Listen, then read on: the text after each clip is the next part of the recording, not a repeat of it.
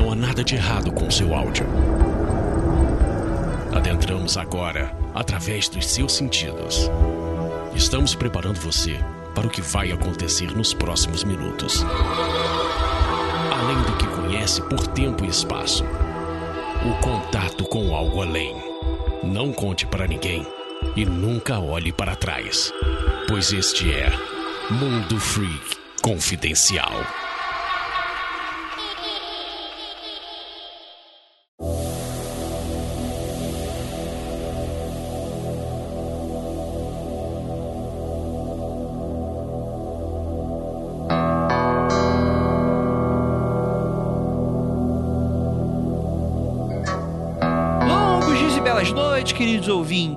Aqui é o investigador Andrei e hoje nós vamos finalmente falar do filme Hereditário. Que agora, nesse momento, diversos ouvintes estarão felizes porque. Cara, por semana as pessoas me lotaram as caixas de entrada, as menções. Andrei, você precisa ver, precisa ter episódio. E eu falei, não, porque eu sou desses. Só que aí, em dado momento, eu fiquei de saco cheio. Eu falei, tá bom, me convenceram, vou assistir o filme, marquei a gravação e estamos aqui. E pra me ajudar nesses assuntos, temos aqui a nossa bruxa que vai dar aqui, se é legítimo ou não, os rituais macumbaria do filme hereditário, Juliana Mas eu só queria saber uma coisa. Paimon é demônio da Goécia ou é Digimon? E se é Digimon, é de qual geração? Eu não tô perdida aqui um pouco. Ó, tem o Palmon, que é da primeira geração, mas não sei se é desse do Paimon, não. Tá, Paimon, é, não sei, porque eu não sei, é nome de demônio ou nome de Digimon? A gente precisa fazer um teste no BuzzFeed com os demônios da Goécia. Pô, cara, que excelente.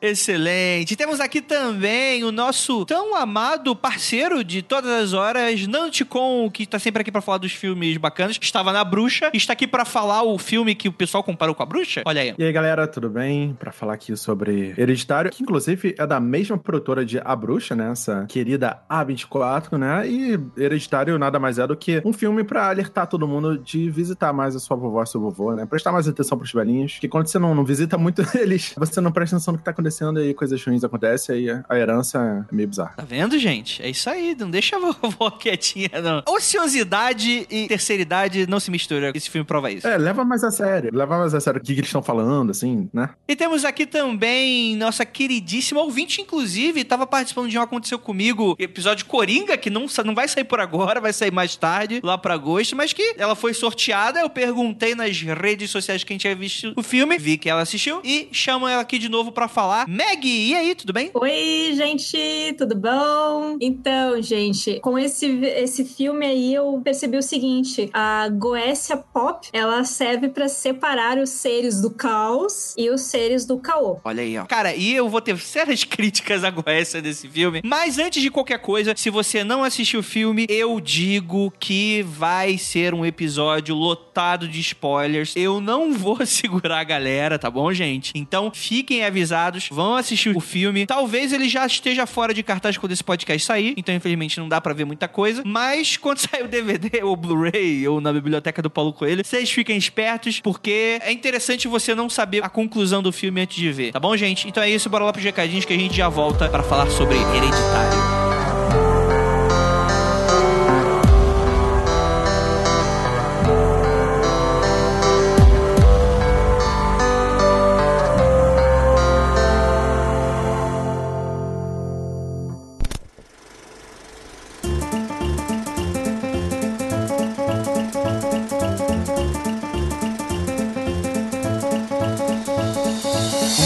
Testando. Isso aqui, tá ligado? Opa, opa. Chegamos aqui agora no momento dos recadinhos. Não pule. Prometo que vai ser bem rapidinho. Prometo de verdade. Agradecer muitíssimo a você que continua nos dando audiência, nos dando muito carinho. A você que compartilha, que curte, ou que simplesmente apenas baixa no cantinho do celular. Saiba que você pode ajudar muito esse podcast que você tanto ama a crescer, que é falando pros seus amigos. E é claro que, se você pode e quiser também você pode nos ajudar financeiramente. E como? A gente tem o nosso apoia.se barra confidencial, a plataforma do Apoia-se. Todos os links no post, você pode assinar uma pequena mensalidade que você recebe uns mimozinhos como participar dos nossos grupos secretos, assistir gravações ao vivo. Não todas, mas algumas é, são, a maioria delas, na verdade, são disponibilizadas e avisadas com antecedência, na maioria das vezes.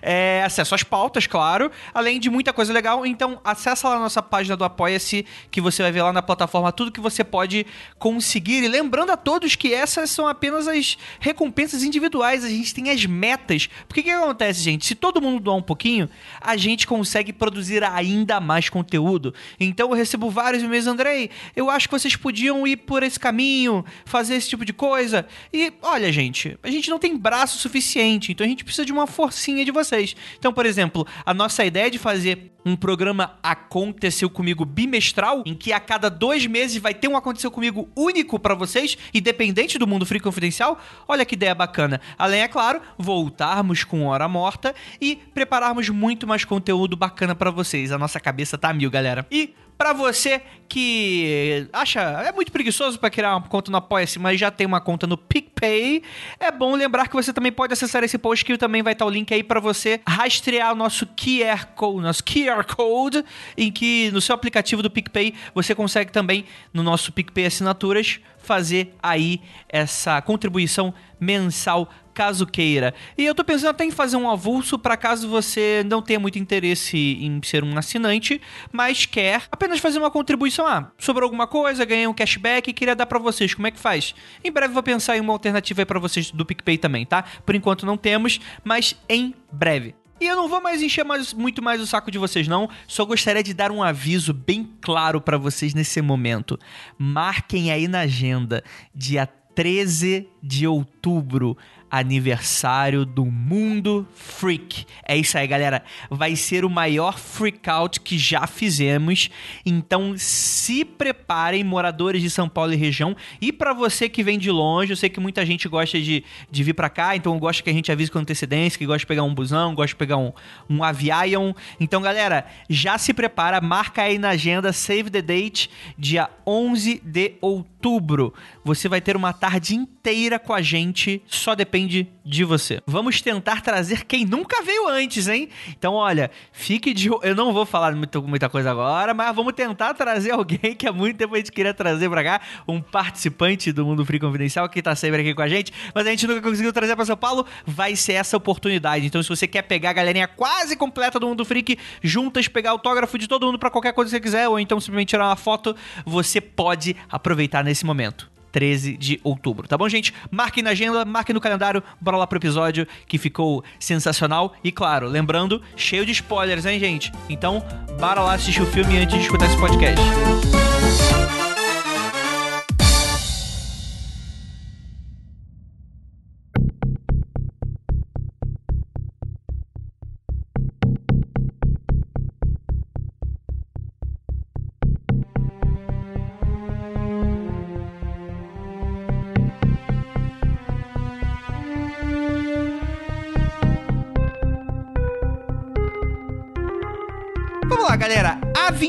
24 filmes. Essa produtora nos trouxe filmes bem interessantes, como O A Bruxa, Lady Bird, por aí vai, né? Trabalhou com séries, com filmes, né? E eu acho que talvez por isso, por essa aproximação pela produtora pela bruxa, talvez a nossa velha crítica do marketing dos filmes de terror no Brasil tenha que ser levantada novamente em um começo de episódio falando sobre filmes de terror no Brasil, que houve muita comparação com a bruxa, certo, Nando? Com certeza. Na verdade, ela segue uma linha, né, de filmes dessa pegada mesmo, mais artísticos, eu diria, né? Você tem não só a Bruxa, como também Ao Cair da Noite, a Ghost Story também é deles, e outro, vários outros filmes muito mais artísticos, filmes próprios de Oscar, né? Como Lady Bird, Moonlight, enfim, é uma produtora que tá muito nativa e muito reconhecida, mas ela é também reconhecida por ter essa pegada muito boa de um suspense sobrenatural, um drama de terror e tal. É, e é óbvio que, cara, esbarra muito, né? Aquele filme de festival, aquele filme que vai pro, pro Sundance e faz a galera passar mal. Como é que você vai vender isso pra grande farsa, né? E aí eles esbarram naquele problema de falar que, né, quer dizer, os publicitários, né, os marqueteiros aí, eles tentam fazer dinheiro com isso e acabam prometendo um filme que muita gente não é o que a galera compra quando compra o ingresso. Sim, sim, sim. É, é realmente é um problema de marketing, porque esses filmes, de novo, essa discussão que a gente não vai ter aqui, vai ter em breve, estilo pós-horror, né? Que são filmes muito próprios. É, calma, calma. Em breve, em breve a gente vai discutir, vai debater e cair na porrada. Mas é muito difícil você vender esse tipo de filme, né? Porque você não dá pra comparar com nada, cara. Eu até consigo enxergar uns ecos com algumas outras obras. Porque, por exemplo, na internet eu vi muita gente comentando que, poxa, é, parec... é o exorcista da nova geração. Aí eu vi aquilo. eu, dei, eu, obviamente, dei uma risada. Eu falei, nope. Gostosas risadas com Z. Não, é, famosas risadas com kkkk, né? e obviamente que eu assisti o filme, eu particularmente não achei nada a ver. Tem, obviamente, uns temas próximos ali, que relacionados a demônios e esse tipo de coisa, mas tá muito longe disso, né? Eu, pelo menos no meu ponto de vista. O que, que você achou, Meg? Você acha que, que, que tem um parentescozinho a esses filmes ou não? Olha, gente, eu acho que essa comparação que fazem com o Exorcista ou com a Bruxa, assim, ó, ela tá longe, viu? Assim, com a Bruxa, eu até posso entender porque tem aquela tensão que vai crescendo ao longo do filme. Uh, com o Exorcista é só porque vamos considerar o pai um, um demônio. Uh, não tá aqui a tupar para dizer que não é, mas é, é aquele termo com muitas aspas, né? Mas esse que é o problema de, de cinema, de, de muita coisa, é o hype. Tu faz aquela comparação, nossa, vai ser um filme como, como o Exorcista. Gente, a divulgação do Exorcista foi muito diferente do que é hoje. Não tem como comparar. Não Sim. tem como. E aí tu chega no cinema esperando que vai ser uma coisa assim, que tu vai, vai precisar entrar no cinema de fralda. E não foi aquela coisa, sabe? Uhum. Esse é um problema muito sério. Tu, tu, tu cria uma atmosfera pro público, e daí o público, em vez de apreciar o filme pelo que ele é mesmo, ele vai ficar buscando essa comparação. Sim. Daí isso acaba prejudicando demais o público, não só em filme de terror, mas qualquer outra coisa, sabe? O problema é a expectativa. Não só para filme, né? Mas pra pessoa. Assim, ah, eu vou te apresentar uma pessoa, ele é tão legal, ele parece amigo tal, daí tu conhece. Nossa, que baita coisa. Ele parece o Chris Hemsworth, aí tu chega e é tipo o Andrei. Aí realmente fica problemático. Porra, André. Mas ó, Andrei, pô, gatinho, cara. Que isso. Olha aí, mas aí é a expectativa, né? O cara vai estar tá esperando o nórdico, aí chega o pajé boliviano, né? Aí, porra, fica complicado. né? Mas, Ju, fala aí. O que, que você queria falar? Não, eu acho assim. Não poderia concordar mais com o que a Meg disse. Acho que a Meg falou muito bem. E engraçado, para mim é o contrário. Falar esse negócio assim, ah, por exemplo, né? Já que estamos falando de, de filmes antigos de terror, ah, a nova temporada de American Horror Story será o bebê de Rosemary da nossa geração. Tipo, isso não me incomoda, porque assim, isso se faz desde sempre, né? A gente tem clássicos, ainda bem que temos, graças a Paimon, temos clássicos, mas a, a continuação, né? As comparações sempre estão lá. O que me irrita é todo filme de terror que agora que está sendo exibido é vendido como se você gostou da bruxa, você vai amar esse. E, gente, então assim, é, eu não sei se a bruxa é um novo clássico, tem gente que odeia a bruxa, né? Conheço, aliás, muita gente que odeia esse filme, mas me irrita muito porque assim, você limita demais os filmes, né? Como bem Fernando disse no começo, o estúdio tem um monte de filmes bacanas, a produtora. Tem Ao Cair da Noite, que são todos esses filmes ditos como, ai, são terrores, de... que é o famoso terror que não tem jump scare. Pra mim é isso. Uhum. Ah, ah, não tem, é um terror bom que se constrói numa história bacana, você vai ficando tenso, você vai ficando grudado na cadeira, e tá bom, não precisamos nomear mais coisas, né? Colocar nomes para coisas que não existem. Mas o que me irrita é que todo cocô de filme que sai agora novo de terror, ai, porque você precisa ver, porque, nossa, é a bruxa escritinho. Gente, não. A bruxa é a bruxa, a Ghost Story é a Ghost Story e Hereditário é Hereditário. E continuo falando o que a Meg disse. Estraga demais, expectativa estraga. E outra coisa que eu já falei no cast da bruxa, eu vou falar aqui de novo, falar este apelo a todo, todos que estão ouvindo este podcast maravilhoso. Um monte de amigos meus disse que está impossível ir ao cinema ver filme de terror. Porque cidadão dá risada, cidadão ah, fica conversando. Ah, eu não tô assustado kkkk. Gente, aí eu me pergunto, se você não gosta de filme de terror, ou se você acha filme de terror uma babaquice enorme, por que que você vai atrapalhar a experiência do outro que tá lá pagando ingresso igual a você? Eu queria adicionar exatamente nessa parte da Ju, que a gente, eu até fiz, cheguei a, a ter um, um, podcast, um episódio só sobre como ir ao cinema ver filmes de terror. A polêmica foi tão grande lá entre a galera que eu conversei que a gente, cara, vamos fazer um podcast só para dar dicas de qual dia e horário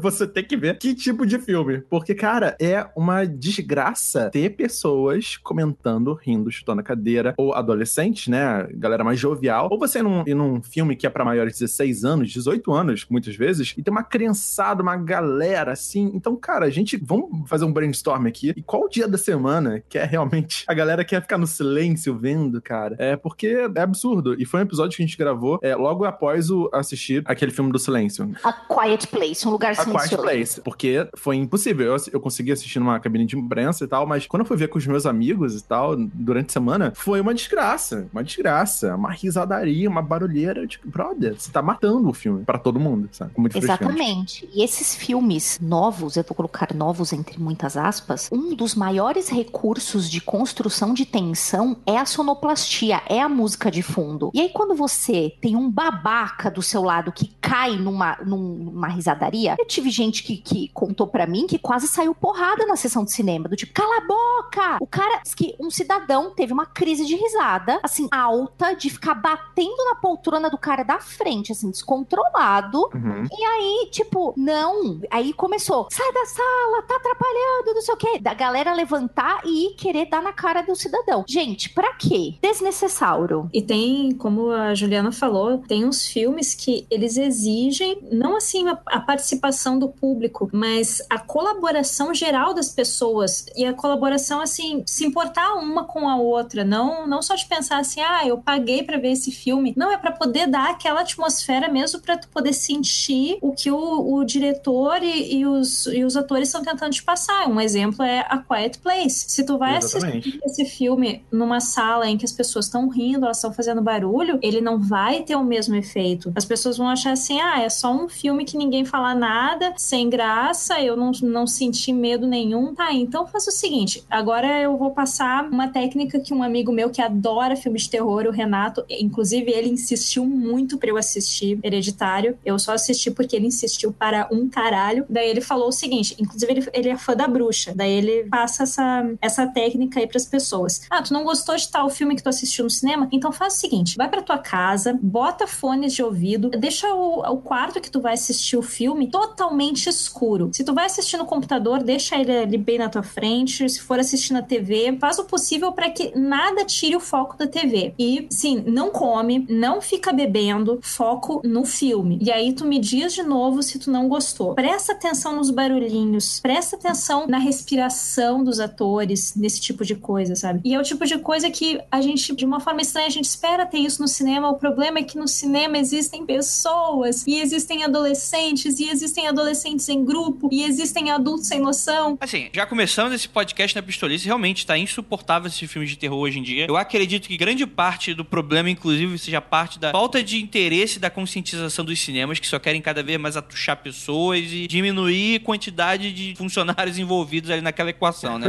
Também rola muito disso. Mas, enfim, esse tipo de coisa, infelizmente, não tem muito como fazer. A dica que eu dou é: vá em horários não comerciais quando possível. Assista de manhã, assista próximo de madrugada. Não assista finais de semana filmes de terror. Guarda esse momento, tipo, filme da Marvel, que aí o pessoal curte mais, porque realmente fica complicado. Mas voltando um pouco sobre essa questão da comparação, o que a Meg falou dessa coisa do amigo que gostava da bruxa e indicou o hereditário, isso aí me dá um pouco do porquê que esses filmes são tão vendidos, vendidos errados, assim. Porque, assim, eu consigo entender a cabeça do cidadão em que um publicitário chega e fala: um público que vai assistir a bruxa, ele é um público diferenciado. Ele não uhum. é um uhum. público que ele vai assistir esses filmes bobocas, pipocões, que tem gente gritando e um roteiro desmiolado e acha que filme de terror é isso. Então, como é que a gente faz para vender esse filme? Só que ao invés do pessoal do marketing focar isso no fato de que, beleza, como é que eu faço para trazer o público da bruxa pro hereditário? Ao invés de existir uma forma de da pessoa pensar em algo que efetivamente consiga fazer isso acontecer, eles vão pelo caminho mais óbvio e o caminho que é o mais preguiçoso de todos, que é se você gostou da bruxa, vá assistir Hereditário. Porque é burro porque obviamente a pessoa vai estar tá esperando um A Bruxa 2, vai estar tá esperando os mesmos elementos, o mesmo ritmo, a mesma trilha sonora, e não tem a mesma trilha sonora, não tem a mesma fotografia, não tem o mesmo. Não tem, não é o mesmo diretor. Não tem como você esperar. São filmes completamente diferentes. E essa é um dos motivos por que, algumas pessoas gostam da bruxa. É porque ele é um filme diferente do que tá no circuito comercial pipocão de filme de terror. É porque ele é diferente. Então, como é que tu vende a parada similarizando e é problemático pra caramba. Mas enfim, vamos aqui, pistolices em geral, vamos falar do filme. Só adicionar um disclaimer, porque existe um recurso midiático que é muito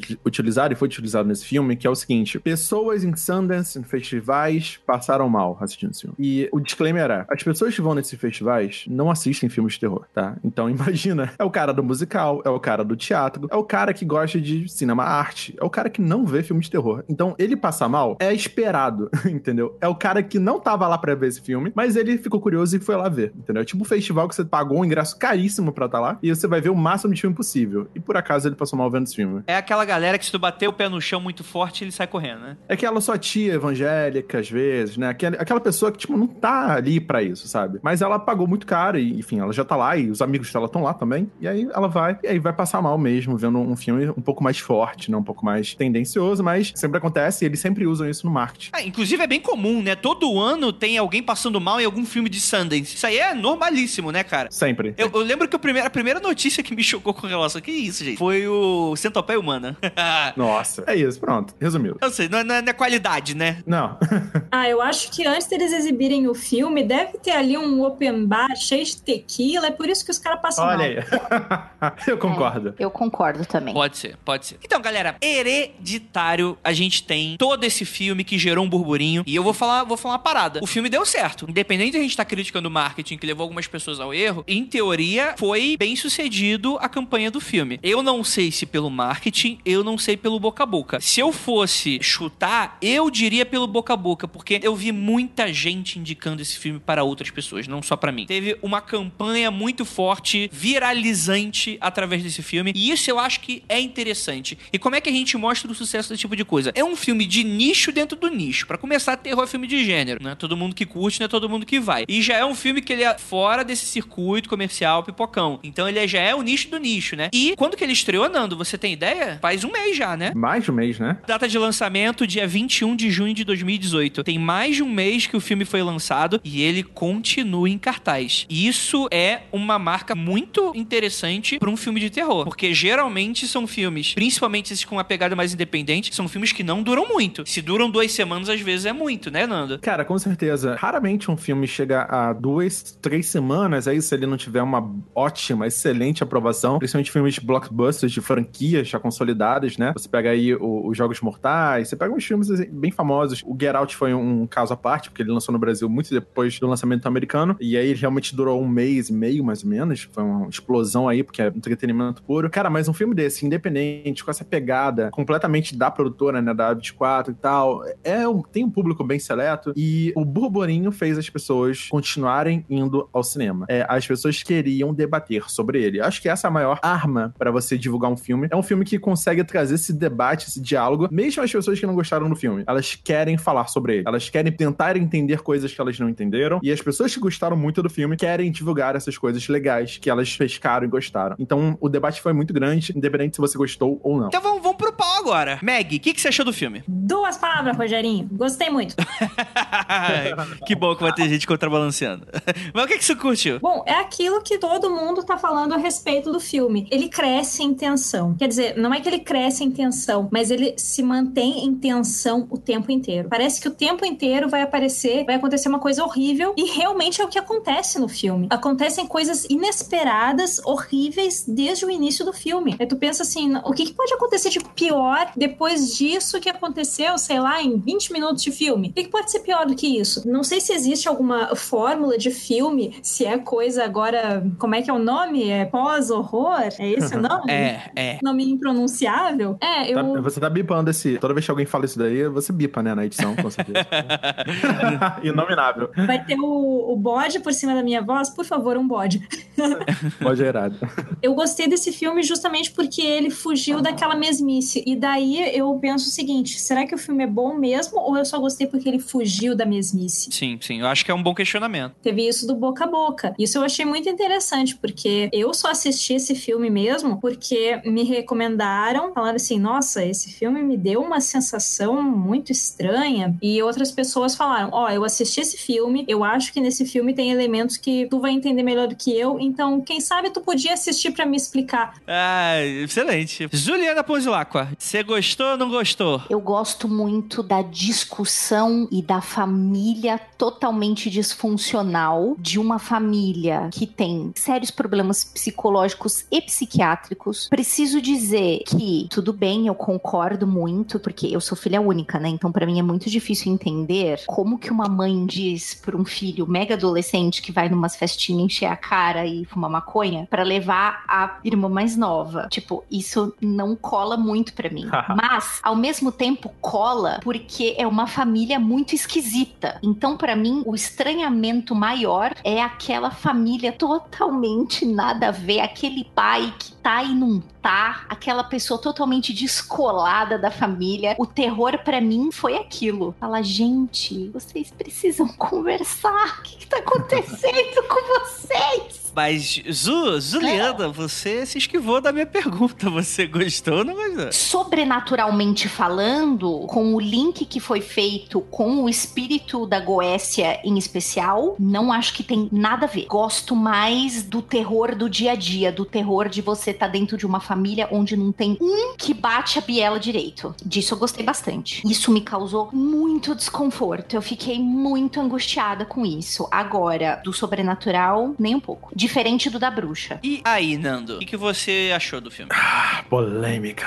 Cara, vamos lá. Cinematograficamente, eu amei o filme. Eu sou muito ligado à produção de cinema, desenvolvimento, roteiro, principalmente roteiro, escrevo roteiro, estudo muito, eu leio muito e eu fico embasbacado com certas escolhas simples e extremamente efetivas que esses filmes mais autorais, mais artísticos, eles conseguem fazer e imprimir uma sensação muito incrível e simples, né, de ser executado, mas incrível como você não mostrar o horror e sim mostrar a reação da pessoa sobre aquele horror, enfim. Tem uma, uma série de coisas ali que me impressionaram demais. E esse é um daqueles filmes que quem não assistiu no cinema perdeu parte do filme, perdeu a experiência aí do som, da tela grande, de certas coisas se chocando aí na tela, porque realmente para mim fez diferença. Fez diferença essa tela grande, essa, essa ambientação do cinema escuro e tal. Agora, a parte sobrenatural, ela dá muitas escorregadas, na minha opinião. É, talvez seja porque eu tô muito acostumado né, a ver os filmes de terror e tal. Eu conheci um montão de filme que pega essa parte sobrenatural, essa parte de demônio e tal. Eu acho que ela fez algumas escolhas aí bem fraquinhas, bem clichês em certas cenas, em certas partes, mas a construção da história, né, aquele baque que você tem ali no, no final do primeiro ato, cara, tem certas coisas que acontecem que você fica realmente chocado, mas melhor do que o que acontece é como ele entrega isso, né? E os atores, puta merda, nossos atores, eu tô, é, eu tô impressionado até agora. A mãe, né, a Toni Collette, ela é, tá inacreditável nesse filme. Para mim, valeu o filme inteiro só por causa dela. Inclusive, Sim. ela fez o sexto sentido, né? Então, cara, eu tava esperando algo incrível dela, mas as cenas que ela faz, e eu não tô falando de cena de terror, tá? Eu tô falando de cena, tipo, a discussão da mesa de jantar, para mim, foi, tipo assim, tão forte, sabe? Uma coisa que fica, sabe? É, é um silêncio, é um monólogo, enfim, e outro, vários outros atores. Agora, o Andrei vai, vai reparar agora que tem, temos o, o Alex Wolff, né, fazendo Peter, que é o, o adolescente lá, e ele é a cara de um, alguém que a gente odeia bastante, né? Exatamente ele é o irmão do protagonista que fez Death Note aí da Netflix. Então, se você achou os dois parecidos. Meu Deus! Ele é o irmão daquele cara.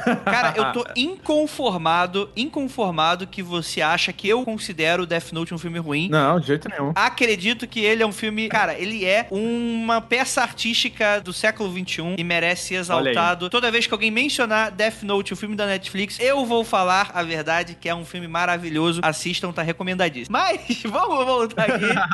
ele fez Jumanji, né, também. Ele fez uma participação ali no início de Jumanji. Então, assim, é um, é um, é um bom ator, assim, um bom jovem ator que faz coisas bem diferentes. E o pai, cara, o Gabriel Byrne, né, cara, esse ator é boladíssimo também. O cara que faz o pai, que é um bucha no filme, é um, um inútil, ele faz esse, esse contraponto ali, é o cara passivo, né, moleque tá tentando levar as coisas, ele vê a família, as coisas tudo decaindo, e ele não consegue fazer nada além de se lamentar e sofrer a pressão disso em forma silenciosa, né? Em forma passiva. Mas ele é um mega ator. Ele tem filmes excelentes, como Os Suspeitos de 95, tem Os Fim, Fim dos Dias, Stigmata, que marcou muito a minha infância e tal. Ele é um excelente ator. É essa arrumada do óculos dele que você vê quando um ator tá atuando bem, quando você pega a raiva do sujeito em poucos minutos. Isso.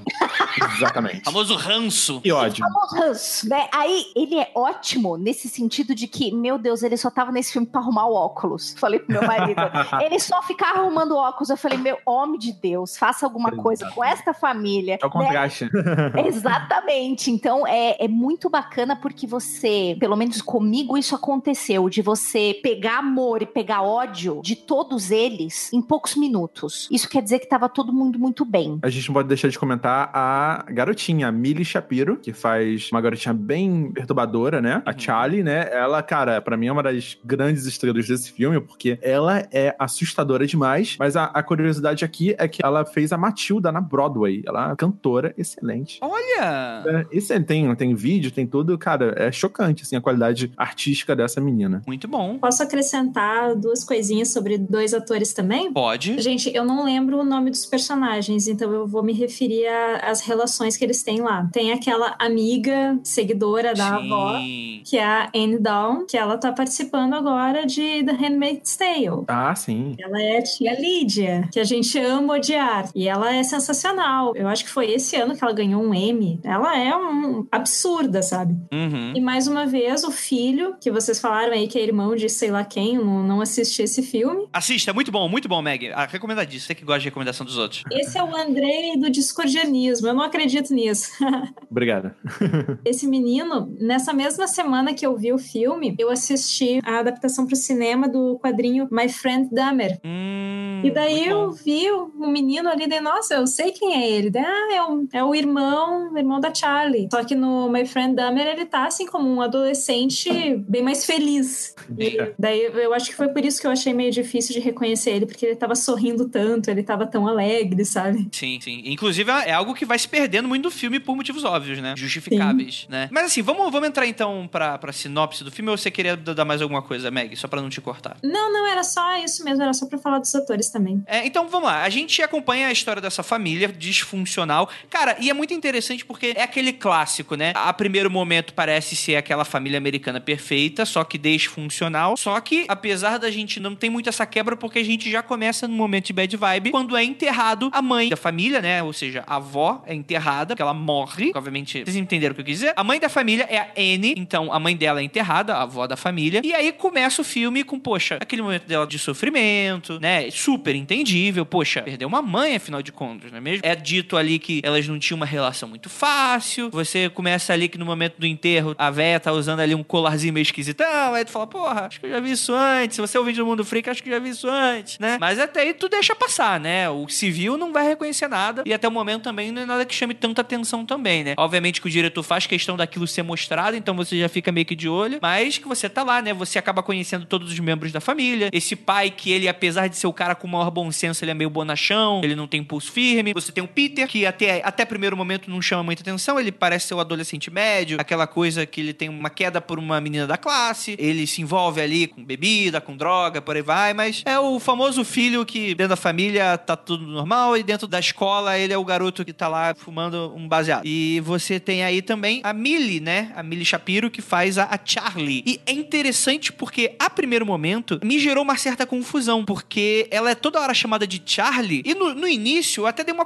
confundido, é, é Charlie o nome dela? Que é um nome, eu não sei, vocês me corrijam, mas eu sempre vi muito mais masculino. Às vezes pode ser mais unissex nos Estados Unidos e eu posso ter esse estranhamento, mas pra mim ele é mais masculino. Isso foi estranhamento pra vocês também? E não foi, é um daqueles nomes que tem em qualquer gênero, mas eu costumo ver mais realmente em homens. Mas eu já vi casos em que foi utilizado em mulher. Mas, mas ele era mais utilizado realmente como apelido, não como nome. Aí eu não sei se é o nome dela. Pois é, interessante, né? Porque não, tem- não é dito nome, é Charlie, né? O, o que ela é chamada, geralmente vem de Charles. É, e aí, Ju? Olha, não sei se eu tô viajando, mas depois, no continuar do filme, Charlie pra mim é um, é um apelido de menininho. Não sei, não vou dizer, porque não sei. Eu achava que vinha de Charles, né? Mas a- partir de um diálogo que tem no filme, aí eu falei, hum, talvez estejamos chamando ela de um nome de menininho por isso. Sim, isso com certeza. Mas, assim, no começo também eu fiquei meio. Eu achei também que o Charlie era o irmão. Aí eu, aí eu falei, peraí, o ah, não, o Charlie é ela. O Charlie é ela, o irmão é tal. Então dei uma confundidinha. Pra mim, sim, na minha cabeça é um nome mais relacionado ao, ao gênero masculino, mas. Passa, né? Acho que acabei aceitando a partir daquele diálogo que temos central lá, que temos em certa parte do filme. Tem um motivo, né, pra ela se chamar Charlie que foi explorado é, ao longo do filme e foi confirmado também através de diálogo. É, ela, ela se veste também meio parecido com um menino, né? Uma coisa menos é, feminina de propósito também. E certo momento do filme, ela fala que a avó dela queria que ela fosse um menino, né? É basicamente isso, assim, foi proposital o nome dela ser Charlie por uma série de motivos, né? Principalmente ligado ao final do filme, mas ela tem esse ar mais andrógeno. Eu, quando vi o trailer, inclusive, achei que era um menino, por exemplo, que eram textos muito rápidos e tal, eu não consegui identificar exatamente. E as roupas que ela utiliza é, não são tão femininas e tem essa pegada também pela avó dela, que criou ela, né? Foi a pessoa que criou ela, ela querer que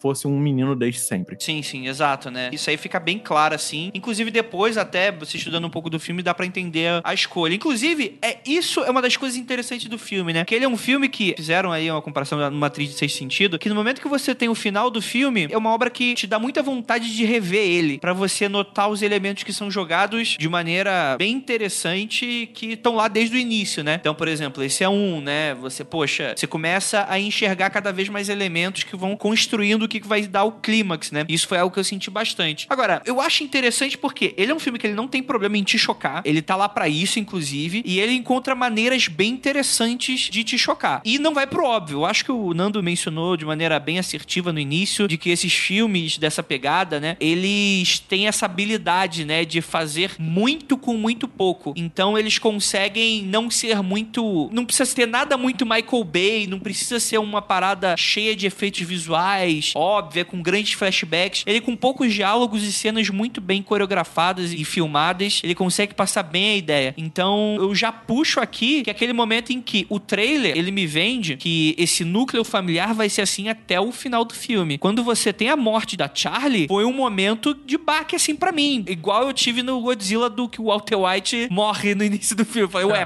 o que que tá... Opa. Assim, a cena ela é chocante per se, né? Só que eu, como sou um cara dark trevoso, eu não me impressiono com muitas coisas. Mas até assim eu fiquei meio chocado ali. Mas o que mais me chocou foi essa questão de, tá, ok, tem essa solução que eles deram pro filme, mas e aí? Vai pra onde esse filme agora? Porque a primeiro momento me pareceu que a Charlie seria o epicentro de várias coisas que iam acontecer. E ela realmente é. Só que ela começa a ser meio que pra um subplano do que vai acontecer mais pra frente. Eu achei isso uma jogada bem interessante de se fazer assim, porque eu fiquei muito perdido no meio do filme. Nesse começo de segundo ato, eu fiquei, caralho, o que, que, que tá acontecendo aí, gente? A cena onde o Peter, né, tá deitado, ele acabou de chegar de casa, desmaiou na cama, e aí a câmera foca no rosto dele, apático, assim, em choque ainda. E aí você ouviu os gritos da mãe, cara. Pra mim foi muito impactante no cinema, porque foi um take longo, né? Aquela coisa de dar uma valorizada boa, assim, você vê toda a construção, né? A mãe querendo sair de casa, pegar o carro e tal, e quando pega o carro, entra em desespero. E aí você acha que não vai mostrar, né? Obviamente não vai mostrar o que aconteceu com a senhorita Charlie. Ela vai lá e mostra, pá, na sua cara, assim e tal. Pra mim não foi nada demais, é, são, são cenas gore que a gente tá acostumado, mas pra muita gente foi chocante, sim, é uma coisa que fica na cabeça. Foi bem executado.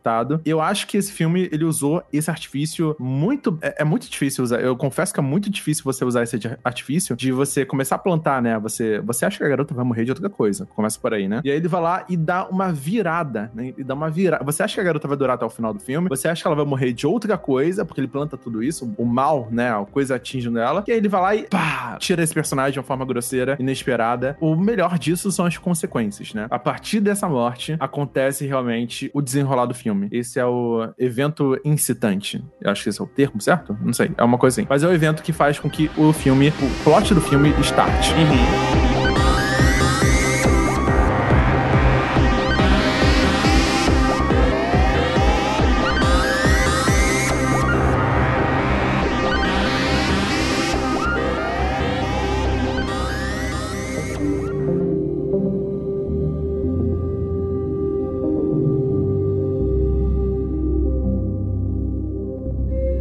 Antes da, de acontecer a morte da Charlie, a gente já notava assim, algumas similaridades dela e, e, da mãe, e talvez até da avó, porque a gente não viu a avó viva, mas tem toda aquela coisa das maquetes, aquilo uhum. de A Charlie também estava sempre pegando algum brinquedinho e moldando ele, fazendo outro brinquedo. E, gente, aquela maquete no início do filme, aquilo me causou um desconforto tão grande. No primeiro ah. segundo do filme. Sim, que a câmera vai entrando, né? E a gente vê pela perspectiva. O filme se inicia como se fosse dentro da maquete, né? Entra. É desconforto mesmo. O filme, o filme inteiro ele é bem desconfortável, dá pra se dizer assim. Da maneira, inclusive, muito subjetiva, né? Provavelmente eu não entendo muito mais dessa parte, o Nando provavelmente deve confirmar, mas essa coisa da câmera, né? Da fotografia, eu consegui notar que o filme tá, incomoda muito fácil, assim. E às vezes não tá mostrando nada. Mas tu tá se sentindo mega incomodado. É, eu acho que aquela maquete, como tem esse início de mostrar a maquete, daí mostra o pai entrando no quarto do guri falando: ah, coloca a roupa que a gente tem que ir pro velório. Ele já te coloca numa situação claustrofóbica. Apesar de ser uma casa enorme, espaçosa, mas é uma casa escura, então dá a impressão que, que a parede tá te comprimindo. E também dá, dá a impressão, assim, pela mãe fazer lá as miniaturas. Quem que tá manipulando quem? Daí que a gente vê no fim do filme que tudo aquilo não era, não era simplesmente uma maldição ou alguma coisa ritualística que era passado para a família, mas era algo também manipulado, passado para mãe, passado para filha. Tu vê que tem, que tem tudo isso, era tudo pensado, sabe? E isso tem tudo a ver com, a, com aquela manipulação que ela fazia com os bonequinhos. E a mãe fazia com, os, com as miniaturas, a Charlie fazia com. Acho que era, era, era como se fosse uh, ferramentas, uh, era uma coisa mais metálica. Era né? um bonequinho, né? Meio self-made, né? De arame. É, isso. até que chegou o ponto do pombo, né? Daí eu pensei assim, meu Deus, essa menina vai começar a matar, matar bicho, ela vai matar o cachorro da família, ela vai virar um serial killer. Só que aí ela morreu antes. Mas foram reaproveitados também no filme. Sim, exatamente. E, cara, isso é interessante porque é um recurso muito bacana do filme que, ao invés de se apropriar do clichê que seria vários flashbacks, ela usa-se muito esse recurso das casinhas que ela monta, né? Ela tá retratando a própria vida, né? Isso fica bem claro até o final do filme, né? E de momentos que aconteceram com, a, com ela, a mãe, né? Ela faz essas, essas peças de obras de arte de miniatura. Então você consegue ver partes do passado, dos sentimentos dela envolvido através dessa obra de arte dela. Isso é um conceito bem interessante. E dá um backstory pra personagem, né? Porque eu acho que são poucas as histórias que sabem utilizar também. Olha aí. Mas uma qualidade desse filme é o, tipo assim, é a vida da pessoa, né? Porque essa é a profissão dela. E o filme, ele segue muito bem isso, porque conforme as coisas vão piorando, assim é o trabalho dela. O trabalho dela vai piorando, ela vai ficando muito mais imersa e preocupada nas coisas que estão acontecendo com a vida dela, começa a fazer maquete sobre isso, sobre os acontecimentos, e acaba é, esquecendo do trabalho, né? É, escolhendo não fazer o trabalho. E a cobrança vai aumentando, né? O papelzinho ali, ah, pedir mais tempo pro trabalho, a galera ligando para ela, cobrando dela. Isso acaba estressando, estressando, estressando ela, até o momento onde ela quer destruir tudo, sabe? É, principalmente porque ela não consegue mais voltar atrás, ela, ela precisa de ajuda de verdade, né? E aí você vê que o trabalho dela foi caindo, né? Conforme o filme foi caindo com a vida dela. E aproveitou aí para contar a história, né? De vários momentos da família de formas excelentes. Tem uma, tem uma baquete que me marcou muito também, que quando ela, vi, ela viu uma aparição no quarto, e aí quando ela sai do quarto, ela, pra, tipo assim, se proteger, ela vira a maquete, que é a mãe dela amamentando a filha dela, né? Que é bem simbólico também pro filme. Uhum, sim. E, cara, é interessante porque. E aí vai começar um pouco das minhas críticas pro filme. Porque eu não comentei, apesar de ter perguntado para todo mundo, eu não perguntei. Eu, eu, não perguntei para mim mesmo o que, que eu achei. Mas, cara, eu acho. Eu tenho sérios problemas com algumas coisas que o filme toma de decisão a partir do momento de meio de filme até final de filme, que começa a jogar muito desses elementos aí que não estavam desde o início, e isso passa a me incomodar. Porque apesar de eu, de eu criticar bastante um pouco dessa comparação, eu, eu consigo ver certas similaridades com o bebê de Rosemary. Vocês sentiram isso também? Com o bebê hum. de eu, tu podia dar o exemplo, porque eu assisti Isso. esse filme, eu acho que pela última vez já faz uns seis anos, então. Então, o bebê de Rosemary, a gente entra em contato com aquela personagem principal, né? Que é engravida do demônio de Satanás. Mas até aí é muito dúbio no início, né? E ela tem muito aquele, aquele círculo de, de contatos do prédio novo que ela acaba de se mudar. É, e tem vários vizinhos. Eu tô entendendo mais ou menos o que tu tá falando. Algo que acontece no bebê de Rosemary é que a vizinha ela começa a dar assim, um, tipo, um milkshake, umas comidas para ela, e isso pode, pode ser uma relação com a avó querendo alimentar a neta também. Pode ser. Mais do que isso, na verdade, porque no final do Bebê de Rosemary a gente descobre que existe um culto, né? Que os vizinhos eles fazem parte de um culto satanista, né? Isso. E, e nesse filme existe esse culto satanista. Só que você só descobre que isso acontece nos últimos 10 minutos de filme. E eu fico, tá, mas eu me sinto meio enganado porque não existem elementos que me façam muito. Parece muito gratuito. Eu não sei, eu me incomodei muito com isso. Existem pistas do que tá acontecendo e quando você volta para ver, realmente existem essas, essas pistas. Mas parece que é tudo muito do nada que começa a surgir. Inclusive algumas explicações do tipo. O enterro teve bastante reverência ao culto, por exemplo. Então, pois é, mas tá escondido, não é algo narrativo. Foi- ficou só lá, é verdade. Na, na eologia, ela, a filha, a filha, a mãe, ela fala que, nossa, tem tantas pessoas aqui, tantas pessoas desconhecidas pra mim, e a minha mãe era tão cheia de segredos. Sim, sim, sim. Só vai fazer sentido na última cena. Exato, exato. Não, o filme é muito bom nisso, em jogar esses elementos. Mas, por exemplo, comparando novamente com o bebê de Rosemary, você tem essa questão de que os vizinhos estão a todo momento ao lado da mãe, auxiliando a mãe. E até o Isso. momento você não nota nada de estranho. Obviamente, depois que você revê o filme, você começa a notar. Mas até o momento, tá tudo. Os elementos estão todos no jogo. Parece muito que o hereditário parece muito aquelas ficções de detetive em que a história não te dá nenhuma pista ou pistas que não são suficientes pra você mesmo chegar até o final por mérito próprio, do que realmente aquele outro autor de- do detetive que ele vai, vai realmente jogando coisas que vão ligando os pontos pra você. Não tem muito isso no filme. Simplesmente parece que o elemento que surge. Beleza, existe essa seita. Oi? Como assim? Tipo, era um núcleo familiar, tinham famílias e do nada brotam pessoas na casa que não estavam lá. Eu acho isso um problema sério. Por exemplo, no Corra, pra gente não ficar muito nessa questão do bebê de Rosemary, no filme Corra, todos os elementos estão lá. Você vê o filme de novo, você vê que eles estão lá realmente. Mas todos os personagens estão lá. Tudo tá acontecendo lá. Passa a fazer sentido quando você liga a chave. Mas não surgem pessoas do nada dando explicações, saca? É isso, eu concordo. Eu não sei se eu consigo me fazer entender. Eu acho que o filme peca um pouco nisso. Em relação à Consegue seita, sim. né? Em relação à seita apenas, eu acho. Porque o restante ele dá muita pista. Inclusive, tem uma pista que eu quase pulei da cadeira e eu só entendi porque eu, eu escuto o Mundo Freak Podcast, olha aí. Olha aí, a ó. propaganda. Então, por ser ouvinte do MFC, é quando ela tem uma cena onde ela abre a porta, ela vê que a porta do quarto da, da, da mãe dela tá aberta, né? E ela acabou de ser enterrada, é, ela vai lá e briga, discute com o marido se alguém entrou no quarto, né? Da mãe dela. E quando ela vai fechar a porta, tem ali um triângulozinho no chão de invocação, ali do lado da cama. Sim, E exato. eu falei, puta merda, agora é o capeta, eu tava invocando o negócio ali. Então, pô,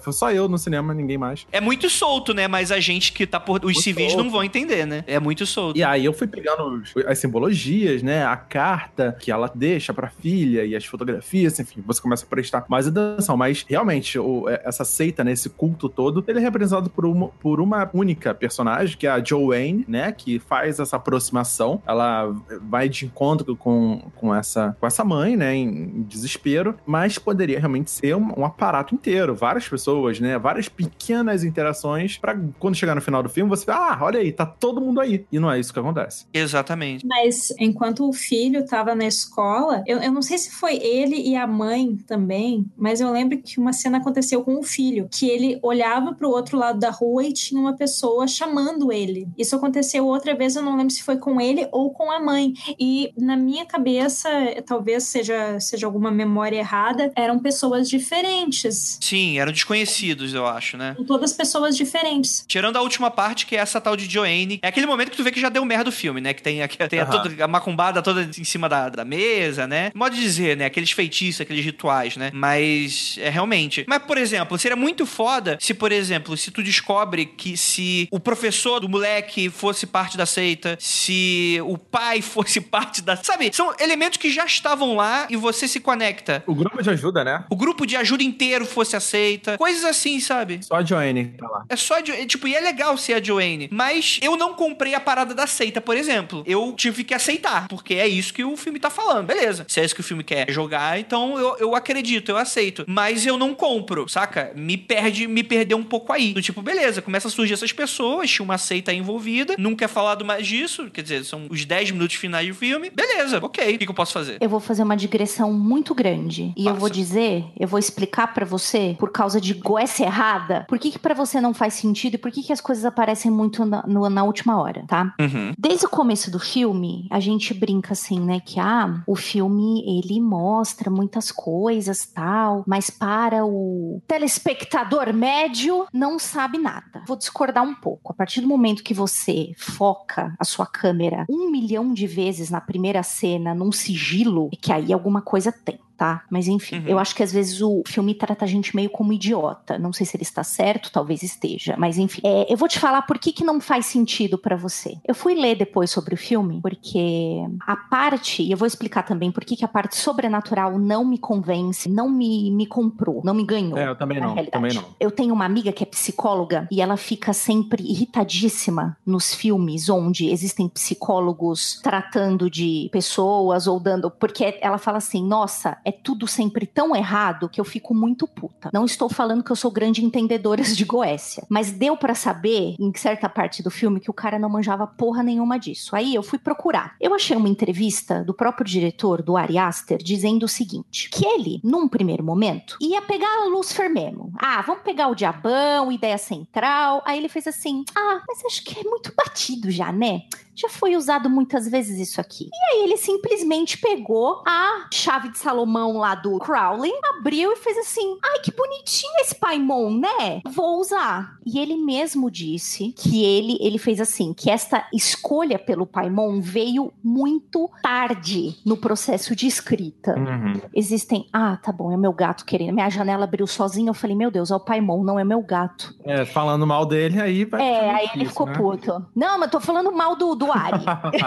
Sim. Paimon a gente não fala mal, a gente fala mal da escolha dele porque ele poderia ter escolhido um, um demonão realmente. Exatamente. Inclusive, o Paimon é gente boaça, né, cara? Eles ensinam, te ensinam umas paradas, ele não faz aquela parada do filme, não. Daí é outra história. Então, aí é o seguinte: o Paimon, se você for ver, primeiro que tem a denominação. Não vou entrar nesse, porque isso aqui não é episódio da Goécia nem é Magicando. Mas, né, não é demônio da Goécia, espírito da Goécia, enfim. Bom, primeiro que ele escolheu muito. Ele já tava quase terminando quando ele escolheu o tal do Paimon. Então, achei assim, chutado. Então, assim, não tem como ele se aprofundar no lance do culto, no lance dos sinais, porque ele simplesmente não sabia que demônio ele ia botar. Número um. Segundo, se fosse pra escolher um espírito da Goécia ou um, um demônio, enfim, eu acho que, por exemplo, Astaroth seria uma escolha muito melhor. Que o Astaroth, ele é meio que conhecido como inspiração demoníaca de artesãos. Quando eu vi ela pintando, eu falei, isso aí tem alguma coisa de Astaroth. Vai invocar o Astaroth. Eu fiquei falando o tempo inteiro pro meu marido, tipo, ia, vai chamar o Astaroth, vai chamar o Astaroth. No final era o Paimon e eu fiquei, ah, Ué. mas enfim, assim, é aquela pessoa que. Então, quando a gente brinca que você não pode ler a Wikipédia pra invocar espírito da Goécia, eu acho que foi exatamente isso que o Ari Aster fez. Ele abriu a página da Goécia e pegou qualquer um. Então, assim, na minha opinião, não dá pra aprofundar o lance da seita e dos sinais de Paimon dentro do filme, justamente por isso, porque ele escolheu isso muito tarde. Então, por isso que essa escolha do Paimon em especial não me convence. Então, quando chegou na cena final, né? Tipo, nossa, vai vir a cena das bruxas voando da bruxa, agora vai. ca-" Falei, caralho, era o Paimon, bicho. O que, que tem a ver? Então, assim, eu não gostei porque pra mim não fez sentido. Por isso que o terror, pra mim, que faz sentido, é o terror da vida real da família. Porque o Isso. terror sobrenatural, pra mim, não faz nenhum sentido, não me comprou. Não é um filme de terror. Quer dizer, é um filme de terror, terrores da vida real com a família. Mas assim, a escolha eu achei que foi muito infeliz. E realmente ele admite que ele escolheu isso nas últimas partes do processo de, de escrita e de direção ali. Então, acho que ficou jogado. Eu acho que é por isso que você acha que o culto é jogado. Porque ele não tinha onde se basear, né? E ele não voltou pra corrigir esse tipo de coisa. Sabe, Chu, uma coisa que é interessantíssima agora a comparação? Essa é a diferença entre esse filme hereditário. Eu, assim, hereditário, eu acho que ele é um filme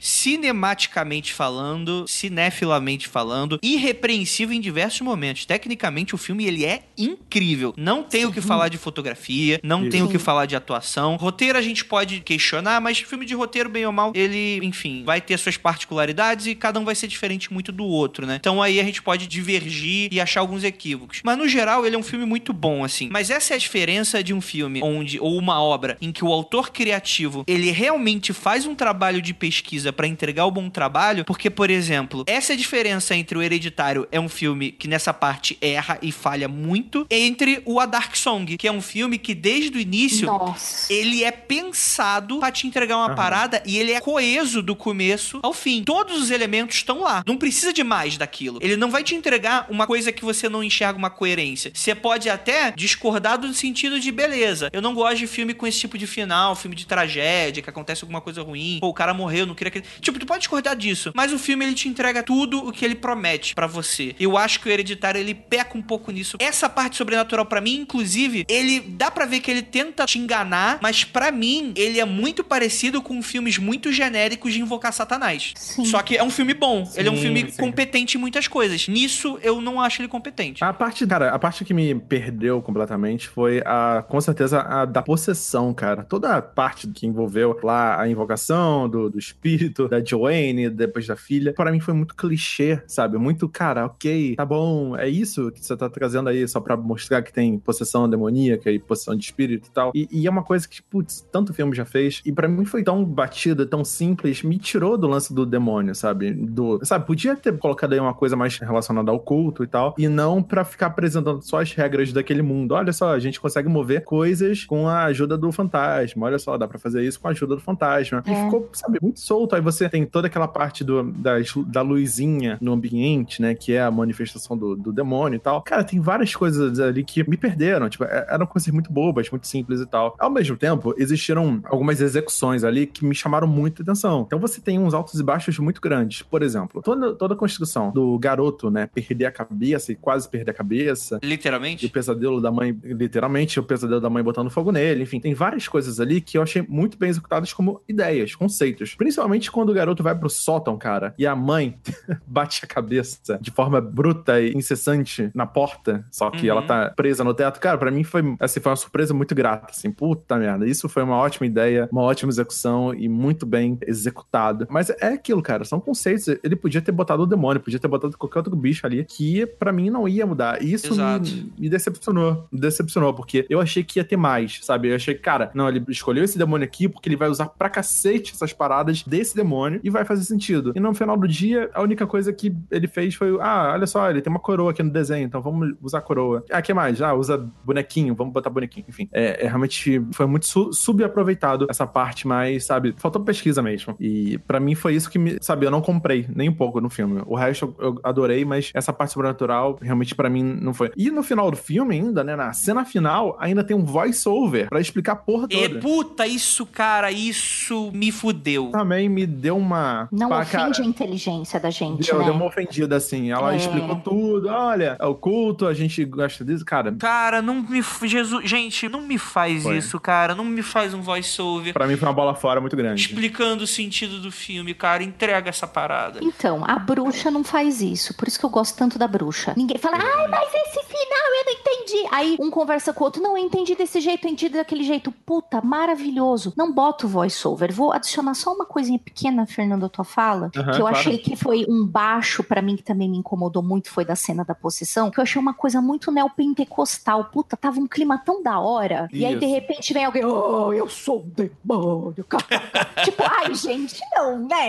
Tava tão legal, né? Então, realmente, assim, só pra acrescentar que essa parte também me incomodou muito, Fernando. Sim, com certeza. Eu só queria, pra quem for ver o filme de novo, né? Quem gostou da cinematografia, etc., repara toda vez que a garotinha tá fazendo barulho com a boca. Porque nesses momentos. De- Deixa eu só fazer um parênteses aí. Pode falar. Pra mim, aquilo ali era o tempo todo o tongue click da Alissa Edwards. Eu Ai, sim, sim. Sim. pra alguém assistir o muito- pouso aí. Enfim, toda vez que ela fazia isso, era o próprio demônio fazendo. Não é ela, não é a garotinha. Então, desde o início do filme, o demônio já tá no corpo dela, basicamente. Sim, sim. Inclusive, porra, isso é explicado nesse voice-over, né? Depois, tipo, você tem aquela É. presença da luz, né? Como presença do demônio e tal. Só pra eu complementar uma coisinha antes da gente ir, vou até puxar a Meg daqui a pouco, que é o seguinte: só pra o ouvinte que às vezes não entendeu a questão da crítica, a questão da crítica não é essa coisa do nerd do Darkzeira brabo porque não usaram o demônio preferido dele direito. A questão não é essa. A questão é, é uma questão de coerência. O quanto esse afastamento do que ele tá trabalhando traz um problema pro filme de coerência. Se no final daqueles 20 minutos finais, aqueles 20 minutos final do filme, de repente o filme se tornasse um filme slasher, tanto faz. Porque poderia sair qualquer coisa dessa coisa que ele tá montando ali. Pode ser algo sobrenatural, pode não ser. Ele pode enfiar o que ele quiser. Poderia ser alienígenas. E eu ia ter que engolir da mesma forma. Porque o filme, ele tem esses problemas de, de entrega, pra, no meu ponto de vista, assim. Ele falta um pouco dessa coerência de juntar as coisas. Inclusive, eu não duvido, fiquem de olho na entrevista desse diretor, daqui uns nos próximos anos, mas eu não duvido que esse voice over no final seja coisa de produtor que não entendeu o filme. Eu acho que isso tem muito cara de explicar que a menininha, desde o começo, era o demônio mal invocado, que tava no corpo da menina e não de um menino. Eu acho muito que essa explicação voice over no final é muito mais porque alguém cobrou que alguma coisa ali não tava batendo direito no filme do que qualquer outra coisa. Isso aí, isso aí eu tenho pra mim. É, eu tenho que explicar o que, que era aquele sigilo que aparece no início do filme, né? Inclusive, eu fui pesquisar agora e o sigilo tá errado. Olha! Olha aí. Denúncia! Aqui tem denúncia. O sigilo do Paimon, ele é tipo um barquinho com quatro pessoas nele. E o do filme são três pessoas. Daí eu até vi uma pessoa falando que aquelas três cabecinhas, elas poderiam representar a avó, a mãe e a filha. Pode ser. Talvez pode ter sido o que o diretor fez. Ele viu aquele sigilo, nossa, que bonitinho. Se eu tirar uma pessoa aqui, eu posso meio que representar uma família, como se fossem Sim, aqueles pingentes de filhos, sabe? Faço uma rima estética. Eu tenho uma outra teoria também, porque eu, às vezes, eu me pego aí dando uma olhada em coisas bem tenebrosas, bem pesadas, de demônio, de, enfim, toda, toda essa parte ritualística e tal. Ih, satanista. É, satanista mesmo. Eu dou, tem inclusive um sebo ali em Copacabana, cara, que tem, eu descobri que tem uma sessão de livros em inglês e francês, uma sessão, assim, proibidíssima. Livros de 300 reais, assim, todos sobre demonologia, sobre coisas bem... Manda nome, amigo. É incrível, é incrível, assim. E aí, qual, qual é o lance do, do- do- da pessoa que escreve histórias e, e cria? Cara, você nunca vai fazer a porra do ritual perfeito na sua história quando você estiver escrevendo. Você vai dar uma mudada. Porque, de repente, você tá lá escrevendo e aí você acaba, sabe, fazendo tudo tão certinho que se chama e, e- e funciona, que aí você fica no cagaço. Então, eu, no cagaço, eu dou uma modificada boa, assim, pra não ter risco, sabe? De, de você, Cara. pô, você tá lá no set de filmagem, você tá fazendo um ritual muito louco aqui, começa a dar tudo errado aqui. Eu acho que é uma preocupação válida. Tira essa perninha aqui do, desse desenho aqui, só pra não.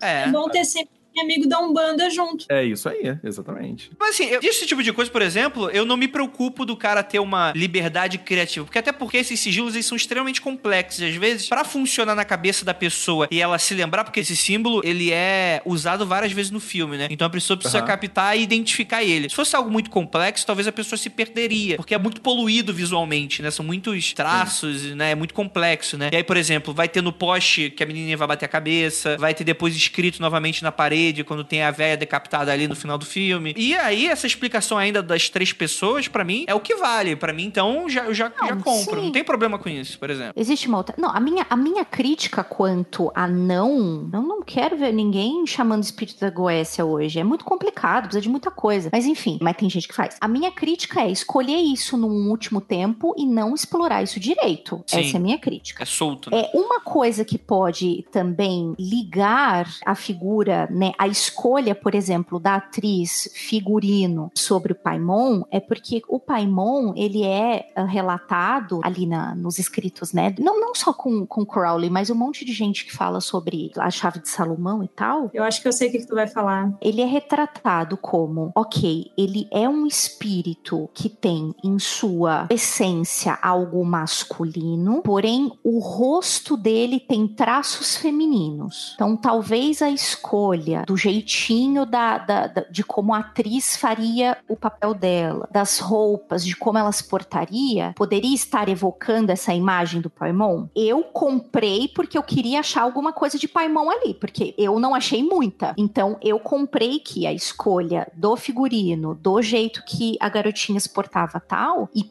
e o diálogo, né, que quando a gente começa a falar, ih, caraca, vai dar merda, que foi o que o Fernando falou, né, sobre, ah, ela sempre quis que eu fosse homem, homem. Então, eu liguei e isso foi o que mais me deixou perto da escolha do Paimon. Eu acho que esses momentos são legais, né? Quando você vê retroativamente o filme, você tem esses momentos em que começa a encaixar. Isso, pelo menos, é legal, assim. Então, você vai dando pistas. Porque, a primeiro momento, parece que é um drama familiar que tá se desenrolando ali. Aham. Poxa, é uma família que ela é disfuncional, porque, poxa, a mãe, ela tinha uns problemas mentais, era uma família, problema, inclusive hereditário, o nome vem disso, né? Hereditariamente ser- teria passando, você fica nessa dubiedade se a mãe tá com algum problema desse sentido. Aí você vê que é, é uma família que, poxa, o, o menino tem problema porque a mãe tratava de uma maneira, a menina tem problema porque queriam que fosse um menino, por isso que o nome é Charlie. E aí depois você vê que não, tem uma explicação sobre a Isso, pelo menos, eu acho interessante. Isso eu compro. O meu problema vai de outros momentos. E isso é legal, assim, você enxergar. E você começa a ver um pouco dessas linguagens visuais também. A decapitação como essa linguagem da possessão, né? E aí, quando você revê o filme, isso começa a ficar interessante. É por isso que eu falei no, no início do, do podcast que esse filme separa os seres do caos dos seres do caô, porque o que colocam ali o, no, no ritual para Paimon não tem nada a ver, sabe? Decapitação, o que, que isso tem a ver? É, é solto, é realmente, sim. A brincadeira do copo, aquilo ali me pareceu mais assim uma, uma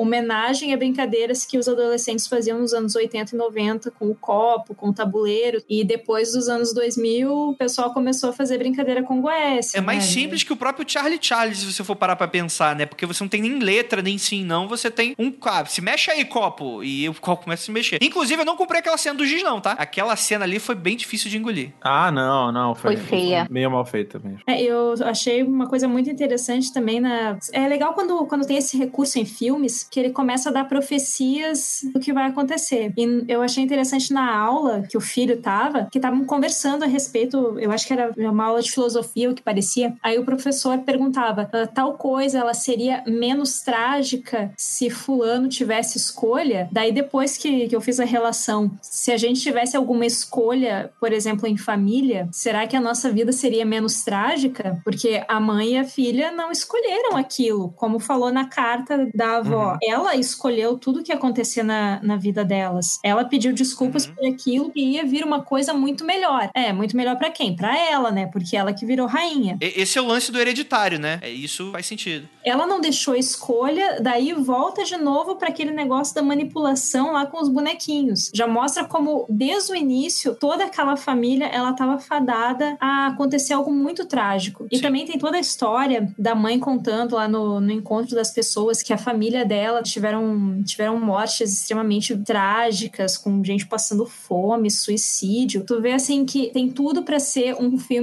muito bad vibe, não só pela por toda a atmosfera dele, mas por todo esse drama familiar, como foi falado. Mas no caso assim de, de ritual, a única coisa que vai acontecer do filme é que mais gente vai pesquisar a Goécia, Goécia vai ficar mais na moda ainda, né? E a gurizada vai querer se meter a caçar Pokémon de esquerda, sem saber o que é banimento. Se tivesse um Pokémon de, da Goethe, eu, eu jogava todo dia. Como eu já jogo muito Pokémon de novo, eu tô jogando essa merda de novo.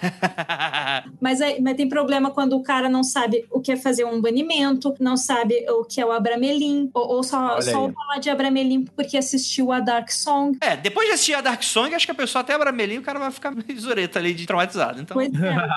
Aí é, aí é outro, nível. Não, só, só por falar assim, ó, cara, tu vai ter que ficar meses isolado sem internet. O cara já desiste. Então daí tu já fala, ó, sem tu fazer o Abramelin, tu não vai se meter com Goécia, cara. sim, sem Fortnite. Porque vai dar uma treta. E quanto, assim, a, a veracidade, de novo, do, do ritual, é, eu não tô defendendo o filme. Eu realmente acho que, como vocês falaram, o culto ele foi colocado, assim, de uma maneira meio abrupta nesse final. Apesar de ter algumas, algumas dicas ao longo do filme. Mas, quanto à veracidade do ritual, é a mesma coisa filmes históricos. Eles não têm obrigação de ser certinhos, totalmente Uhum. corretos. Eles não são documentários. Isso eu concordo plenamente, plenamente. Ah, É, Só um aviso aí. É quem quiser capturar demoninhos aí por aí pela, pelas ruas, vai sair o, o joguinho do Caça-Fantasmas, estilo Pokémon GO. Então você vai poder tirar seu celular do bolso, caçar vários fantasmas e demônios aí pelas ruas. E ser roubado na rua. Olha aí, e ser roubado. Gente, eu esqueci de falar uma outra coisa a respeito do, do título do filme Hum. e, dos, e de alguns problemas que a família tem. Como o título é hereditário. Muita coisa do que acontece lá, das, das desgraças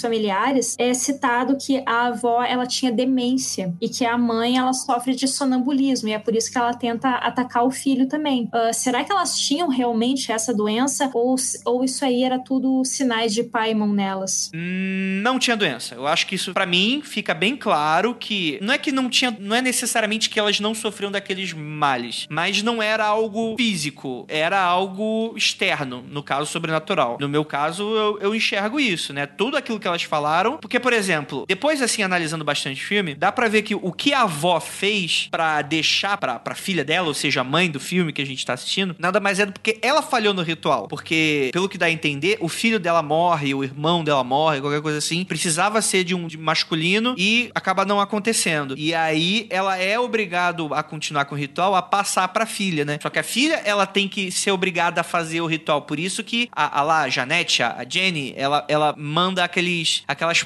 aquela língua desconhecida, né? Até isso, o diretor, ele se capa, né? Nem língua ele fala qual é, né? Ah, não, é uma língua desconhecida ah, aí, qualquer genérica de, de, de, filme de terror para invocar Satanás do, do Necronomicon. Pode falar aí de boa. Eu, eu entendi muito dessa forma, assim. Tudo que é dito pra gente, que a gente pensa que é parte de uma família disfuncional, um problema que trouxe hereditariamente, não é um problema hereditário genético, né? É um problema hereditário sobrenatural. Pelo menos ao meu entender foi algo nesse sentido. Concorda, Ju? Uhum, super concordo. Tô concordando também. Tá bom, então é isso aí, fechou. Não tem outra, outra leitura. Vai ser essa pra sempre. É... Pronto, pronto. É, só um, um, comentário antes de, de vocês prosseguir para o encerramento. É, é o primeiro filme do diretor. Primeiro, o filme de estreia, ele só fez curta-metragem antes. Então, para um primeiro filme, eu acho que tá excelente. Ah, tá ok, tá ok. É, eu acho que, acho que é, é bacana sim.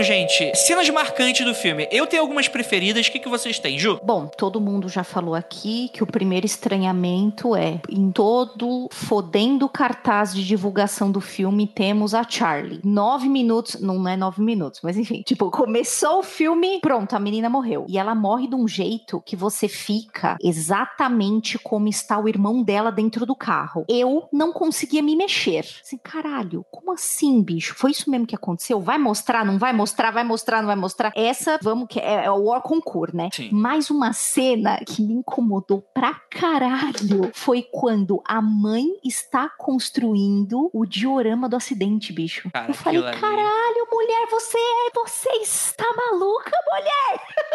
que porra é essa? Que aí o marido entra e fala assim. É quase isso com essas palavras, né? Esconde. Não, ele fala assim: esconde esta porra agora. Você não vai deixar seu filho. Primeiro que ele fala. Primeira coisa Exatamente. é não vai deixar seu filho ver isso, né? Porque, obviamente, que ele tá sempre se pondo fora de aquilo, porque afinal ele não tem hereditariedade nenhuma, né? Então ele é muito fora de tudo, né? Ele tá sempre muito distante. Mas quando eu vi aquela cena, eu falei: caralho, bicho, não faz isso. Falta de noção, né? Não, dá para entender que ela faz esse tipo de coisa porque ela é, usa esse mecanismo para exorcizar uns demônios dela. Isso aí Sim. eu acho que fica bem claro, né? Mas realmente, né, é uma falta de bom senso. Não, não, mas é por isso que é tão impressionante. Você fala, caraca, por que, que você tá fazendo isso? Né? Então, para mim foi uma cena, aquilo foi muito assustador para mim. Não, com isso com certeza, né? eu concordo em gênero legal. Para você, Meg, o que, que você achou assim de cena impactante, legal que você curtiu? Foi exatamente cena, mas foram barulhos e, e falta de barulhos. Para começar, assim, o filme ele tem muito silêncio e a gente sabe como o silêncio isso incomoda. Para toda, todas as pessoas que já tentaram começar Ritual. meditação, a gente começa com uma coisa muito simples, é fica em silêncio dois minutos. Para algumas pessoas isso isso incomoda demais, elas não conseguem, sabe? Não é o problema nem de se voltar para si mesmo, é simplesmente ficar em silêncio, esquecer que o resto do mundo existe. E o filme tem bastante disso, só com algumas imagens, só feito para incomodar com as imagens e com o silêncio. E outro barulho assim que eu achei sensacional foi a música final, já lá com o Paimon coroado e coisa assim. Eu achei aquela música incrível, não só assim pro filme, eu achei que ela deu assim uma, uma coisa meio, meio real mesmo, que tava acontecendo uma celebração. Apesar de que naquele momento da celebração tava todo mundo lá, hey, o Paimon tinha muita voz para pouca cabeça naquela cena. Ah, verdade. é verdade. E algo assim que me impactou, mas me impactou de uma forma uh, negativa, foi logo depois que, que a Charlie morreu foram os gritos da mãe dela. Que assim, todo mundo que, que já teve morte de uma pessoa próxima e que ouviu a notícia e ouviu uma pessoa dando aquele grito, sabe assim, o, o gatilho que é, e viu como aquela atriz atuou assim de um modo completamente verossímil. Aqueles gritos eram muito reais, era muita dor. É assim, eu não veria esse filme de novo sem colocar essa parte no mudo, porque é doloroso demais. Concordo. Essa cena toda, desde a da decapitação, né? Cara, é, é uma cena muito incrível porque ela vai escalonando, né? Pra começar, o impacto foi porque eu realmente não achei que a personagem fosse morrer naquele momento, né? Eu tava imaginando que aquilo fosse um problema, que eles iriam conseguir entrar no hospital, não achei que ela fosse morrer de, de alergia, de, de choque anafilático. Como é que é o nome, Meg? Anafilático. Anafilático, isso aí, isso aí. Deixaria a pessoa, qualquer pessoa morrer com meus conhecimentos. Ela é alérgica a nozes, é, a alguma substância que tem oleaginosas, por isso que mostrou lá a menina picando, acho que era nozes mesmo para colocar no bolo. Sim. E eu, cara, não me pior que eu não me liguei, eu sou muito tonto pra algumas coisas, cara, essa parada não me liguei, cara. Só fui me ligar depois. E tem muito disso aí de, ah, fulaninho tá passando mal porque ele, ele comeu um pão com manteiga de amendoim e ele é alérgico a amendoim, sabe? Sim, sim. Não, é muito comum. Tem gente que tem alergias severíssimas e que não pode mesmo. Até traços de amendoim mesmo. Tem alguns doces que não tem amendoim na, no sabor anunciado ali, mas tem, tem algumas, uma coisa ali que também é ativa. É, é bizarro. Tem que ficar sempre de olho nisso, né? Mas toda essa cena em que ela vai. E, cara, é impressionante. Eu fiquei tão impactado que eu não entendi a cena direito. Eu, quer dizer, eu entendi, porque eu falei, é isso mesmo? Aí eu fiquei igual a, a Ju e acho que todo o resto do cinema, com a cara olhando assim, com a mão no volante junto com o cara. E é uma cena longa, cara. Eu, pelo menos, Sim. na minha cabeça foi bem longa. Sim, é bem longa. É muito longa. E aí, quando ele chega em casa e ele vai dormir como se nada tivesse acontecido, eu pensei, cara, não é possível, isso deve ser sonho. Porque eu não tava entendendo qual era do filme até então, né? Não é possível, deve ser sonho da mãe, que a mãe é sonâmbula. Não sei, cara. E quando tem essa cena, ele acorda, que ele, ele, ele depois daquilo, ele deve, ele deve ter ficado a noite toda acordado, nem claro. Ele escutando a mãe levantar, se despedindo do marido, indo até o carro e vendo aquela cena, ela começa a gritar. Eu falo, gente, que que isso. e realmente, cara, puta atuação. Eu gostaria então de puxar já cena bem marcante da autodecapitação da mãe, né? Eu acho. Ah, sim, com certeza. Ah, que dá um negócio ruim, aquele barulhinho. Essa foi forte, foi forte. Ah! Exatamente. Mandar um abraço pra Maria Comfort, que pediu pra mencionar essa cena, não tem como não mencionar. É a cena maluquíssima, né? Só fazer um adendo nessa cena da autodecapitação da mãe. Os braços dela se movem não como uma pessoa, mas como uma marionete também, como um bonequinho. Uhum. Exatamente como os bonequinhos que, que ela faz caso eles fossem articulados. E ela com aquele, com aquele olhar perdido, assim, deu mais estranhamento à cena também. Estranhamento não, deu desconforto mesmo, além do, do barulho também, né? Inclusive, até quando ela vai até o, a casinha, né, da árvore, ela vai igual um bonequinho mesmo, né, puxada, né? Ela já tá sem vida e tal. E isso é interessante. É. Vocês yeah. perceberam que o totem lá, representando o Paimon, tem a cabeça lá da Charlie? Uh, não sei se era exatamente a cabeça da Charlie, era? Era. Cara, eu não, não, não percebi, não. Eu já tava olhando para tudo assim, tão impressionada. Meu Deus, tem pessoas sem cabeça que entrou voando aí, tem uhum. pessoas peladas aí em volta. O que que tá acontecendo? Eu reparei que tinha uma cabeça ali, né? Que, que ele era construído exatamente que nem aqueles bonequinhos da Charlie. Mas eu não reparei se a cabeça era dela. Uhum. É, eu também não cheguei. Foi bem sutil, se foi. Eu acho que é, eu acho que é. Inclusive, rima com o que, que aconteceu com o Pombo, né? No início, né? Algo assim. Cara, esse filme, uhum. ele, ele é um filme que ele é rico em elementos escondidos, ele suscita a discussão mesmo. Isso eu acho super interessante. É, eu acho que filmes assim têm que ser elogiados, porque são raros, muitas vezes caem pra uma obviedade que, que são meio que não deveria. E é interessante, né, cara? Eu acho que esse é um dos pontos fortes do filme. Essa capacidade que ele tem que você fica com vontade de rever ele desde o primeiro momento que você termina. Isso é super interessante para mim. Tem uma cena só que eu queria comentar. A gente já falou tipo, tanta cena incrível, mas tem uma cena que me marcou, me chocou um pouco também, que é a cena do, do garoto batendo a cara na mesa da escola. E ele realmente bateu a cara porque a parada não funcionou direito. Tinha uma esponja assim em cima, mas não ajudou muito porque embaixo era madeira de verdade. E uh, segundo o ator, foi uma das cenas mais difíceis de, de, fazer, porque não pela parte física, mas sim pelo estado psicológico que ele teve que entrar, sabe? para fazer sim. aquela cara deformada, inchada e depois bater violentamente na mesa. É tudo, é um take só, né? Então ele bate a cara na mesa e voa para trás, já sangrando. Então, é, é, foi bem difícil porque ele, logo em seguida, depois do ataque, ele teve que gritar loucamente. E essa, e essa cena foi muito longa para ele, porque a gente vê um pedaço espaço dela, mas ela dura bastante durante a gravação. Eu, eu percebi que pro ator foi bem difícil de fazer, bem longa e bem complicado, e ele mandou muito bem fazendo essa cena. Então vamos lá, gente. Considerações finais. O que, que vocês acham? Recomendado? Mundo Freak? Juliana? Recomendadíssimo. Tem gente achando que a gente tá falando mal do filme, pelo contrário. Tamo mesmo. Não gostou? Pega eu. Não, a gente tem críticas muito pontuais. Eu acho, por favor, mais hereditários, menos pânicos. Assim, Olha aí. tá muito claro isso. Quero mais filmes como Hereditário. Gostaria de uma pesquisa um pouquinho mais profunda? Gostaria. Não teve? Cagou muito o filme? Não, na minha opinião, não. Pra mim, o terror fica na família disfuncional. Aquilo me tirou muito do sério e aquilo me deixou sem dormir por muitos dias. Não gosto da parte sobrenatural do filme. Gosto da discussão da família totalmente doida. pick Recomendo o filme. Olha aí. Fui meio, fui meio choque de cultura, né? Falando agora. Foi, foi. Recomendo.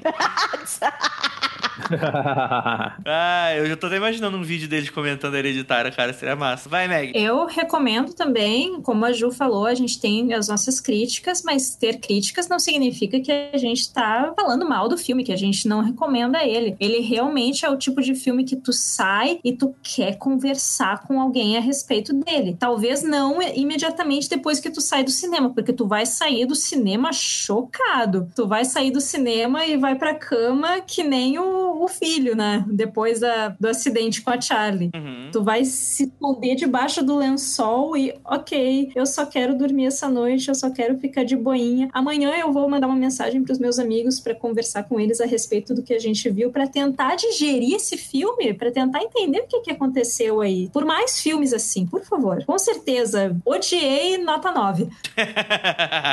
Excelente. Descreveu bem meu sentimento, Meg. Obrigada. Show de bola. Nando? Cara, é um filme, né? Que não. Ué. Mentira! É um filme excelente, recomendo todo mundo assistir. Eu acho que, acima do que tudo que foi falado até aqui nesse episódio, esse é o tipo de filme que eu falo, cara, não adianta eu falar pra você que é ruim ou falar que é bom. É o filme que você tem que ver, Sim. tirar a sua própria conclusão, porque ou você vai amar muito certas coisas, ou você vai não amar, sabe? Tem um meio termo, existe um meio termo aí, e eu acho que o filme vai pra ele, sabe? O filme tende a ir para o meio termo se você parar e assistir ele numa boa. Eu não acho que seja um filme legal pra você assistir quando você não tiver no, no mood, né? No, no, no momento. Você tem que ter um momento. É, precisa estar no clima. Tem que estar no clima, porque se você vê casualmente, você acaba perdendo muita coisa, muito detalhe, né? Muita informação ali que vai sendo costurada e acaba se, pre- se prendendo mais nas cenas mais chocantes e tal. Mas se você tiver num- numa vibe boa e quiser ver um filme um pouco mais cabeça, né? Ele realmente é um, um filme que pede pra você prestar atenção no- nas coisas estranhas que estão acontecendo. Você vai tirar uma, uma experiência boa desse filme. Não é a melhor experiência do mundo, não é uma realização, mas do cinema, né? De terror. Mas ele é um dos melhores filmes, assim, é que levanta questionamentos e é extremamente válido. Eu acho que esse é um, é uma boa, é um bom objetivo. Ele é um filme de terror muito válido para o momento que a gente tá vivendo aí no cinema. E é um filme independente, é um filme artístico. Então, realmente, assista e tire suas próprias conclusões. Minha nota para ele é 8 de 10. É, eu acho que, assim, é, pra galera que acha que a gente é muito cultizão, que a gente fica falando super bem da bruxa, mostra aí que não é porque o filme é independente que a gente necessariamente vai curtir, né? Acho que dá pra mostrar que não é Isso. nenhum exorcista e ao mesmo tempo não é nenhum não lixo também o filme, né? Que a internet às vezes causa esse tipo de, de ataque de pelanca nas pessoas. Não é nenhum exorcista, não é nenhum bebê de Rosemary, não é nenhum Death Note. Então fica aí uma nota bacana que eu não vou dar, porque essa coisa de ficar dando nota pro filme é. eu não gosto. Mas eu Tá recomendo, eu acho que ele tem cenas impactantes. Eu acho que ele tem que ser citado em atuações. De verdade, Oscar não gosta de dar atuações de gênero, nem eu gostaria de indicar coisas ao Oscar, porque eu não sou tão entendido assim dos, dos cinema tudo. Mas eu acho que, cara, é um filme que ele precisa ser assistido esse ano se você gosta de terror. Não precisa ser nem aficionado, não. Se você já curte alguma coisinha de terror, eu acho que merece ver com a família, com o papai e a mamãe. Ou então faz coisa melhor, cara. Vai pra igreja, não fica pensando em demônio, não. Vai, vai fazer coisa melhor da tua vida. Vai, vai jogar Magic. ah, não, Magic é de Satanás, né? Não pode. Então vai jogar, não sei, a cartinha do pastor. Então, acho que é isso, né? Alguma outra consideração final que alguém queira fazer? Nenhuma? Eu tenho, eu tenho. Opa. Ai, filho da puta.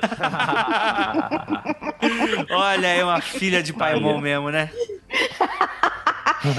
Dizem que o seria uma interpretação do Tongue Pop da Lisa Edwards. Olha. Seria o barulho do casco do dromedário que Paimon vem montado, tá? Então por isso que ela ficaria fazendo pra lá e pra cá. Mas Olha. o dromedário não tem casco. Pois Eita, é, e eu também não entendi, mas li isso nas internets, esse mundo das internets. Tá correto, né?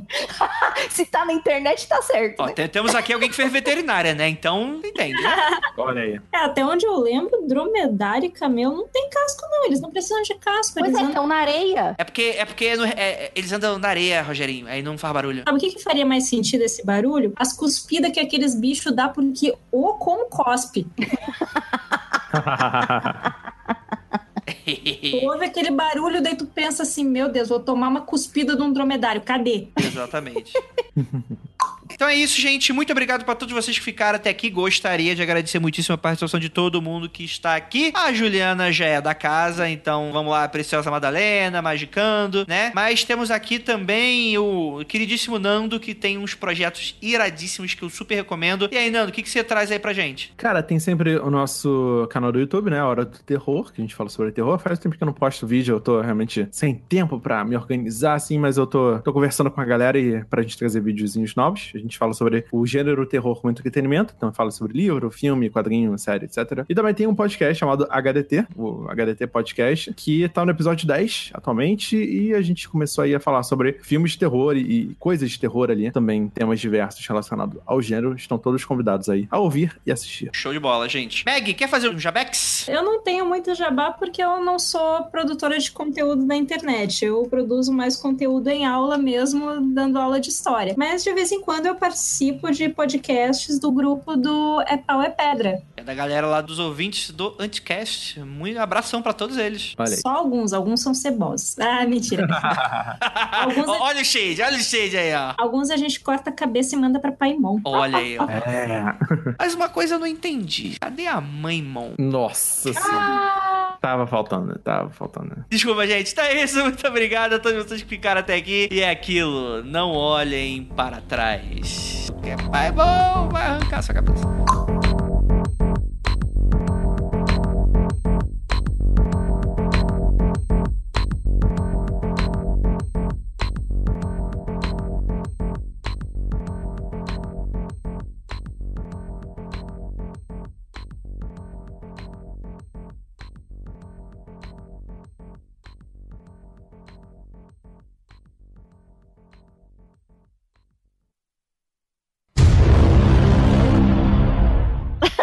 Realmente marcante pra, marcante pra internet brasileira. Eu já aviso aí que se as senhoritas duas aí, essas duas senhoritas aí, não tiver com a Goiás em dia aí, então não vai nem participar desse podcast. Tá? Eu já fiz meu banimento aqui, tô dentro do círculo, tô protegida. Já peguei meu cinto de cor de leão, pode mandar. Já Show de tô bola. com, com a espada na mão. Olha aí, ó. mundofreak.com.br